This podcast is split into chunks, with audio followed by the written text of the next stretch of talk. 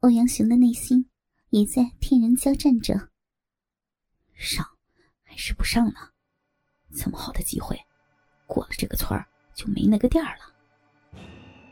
他又看了看胯下那个支起的帐篷，仿佛是等待出鞘的宝剑。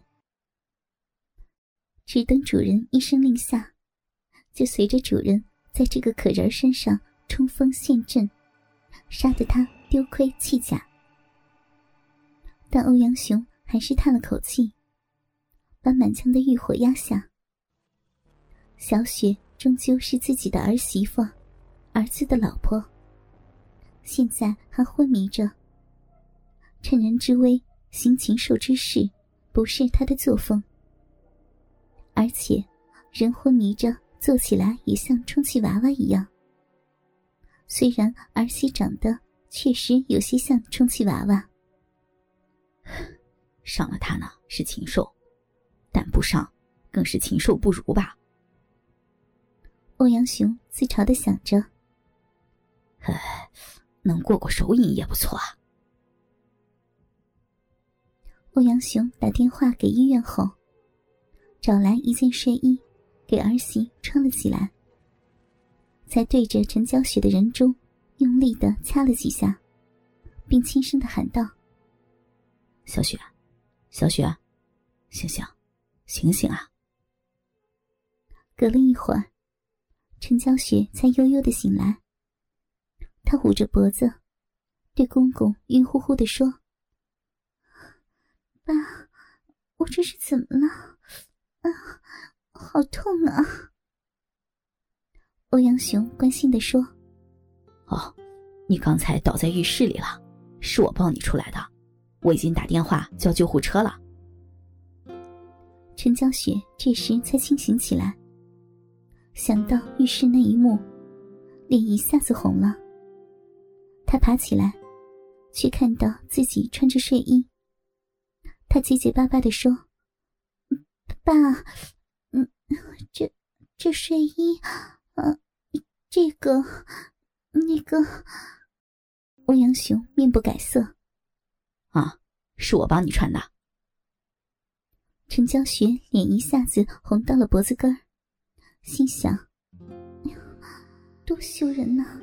老公才出差几天，你就这么想男人了，还想到公公去，结果。还是被公公给抱出来的，还让他给自己穿衣服，好难为情呢。想到自己被公公赤身裸体的抱着，身子不禁滚烫起来。然后又想，公公不知道有没有吃我的豆腐呀？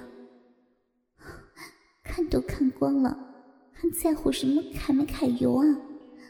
只是不知道公公他有没有趁机对我做那种事儿呀？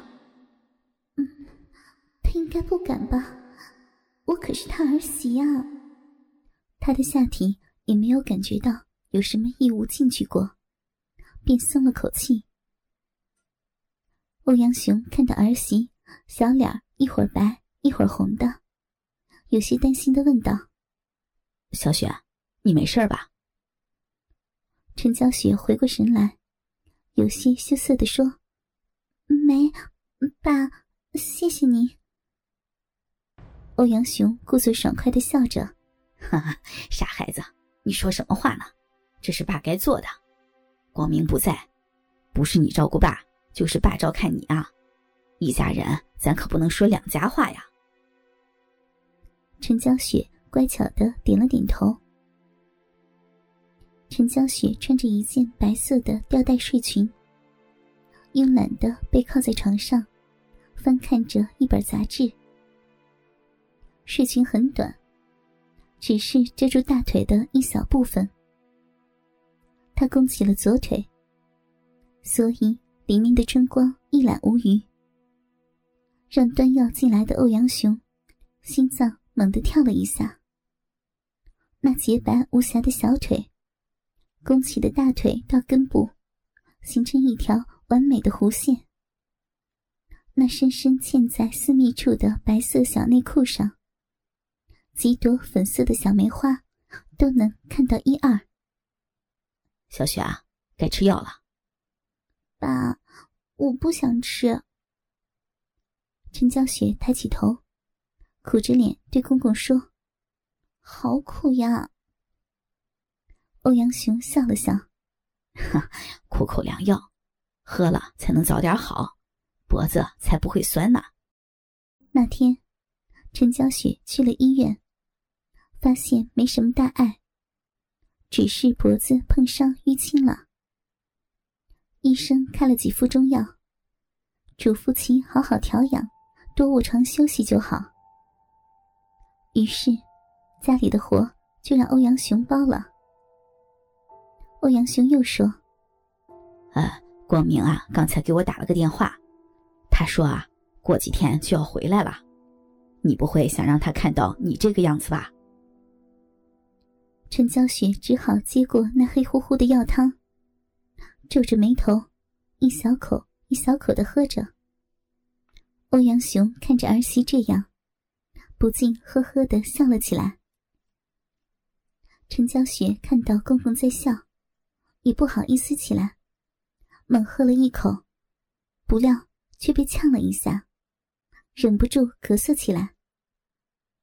胸前高耸的奶子也不住的起伏晃荡起来，那乳头也在睡衣上若隐若现。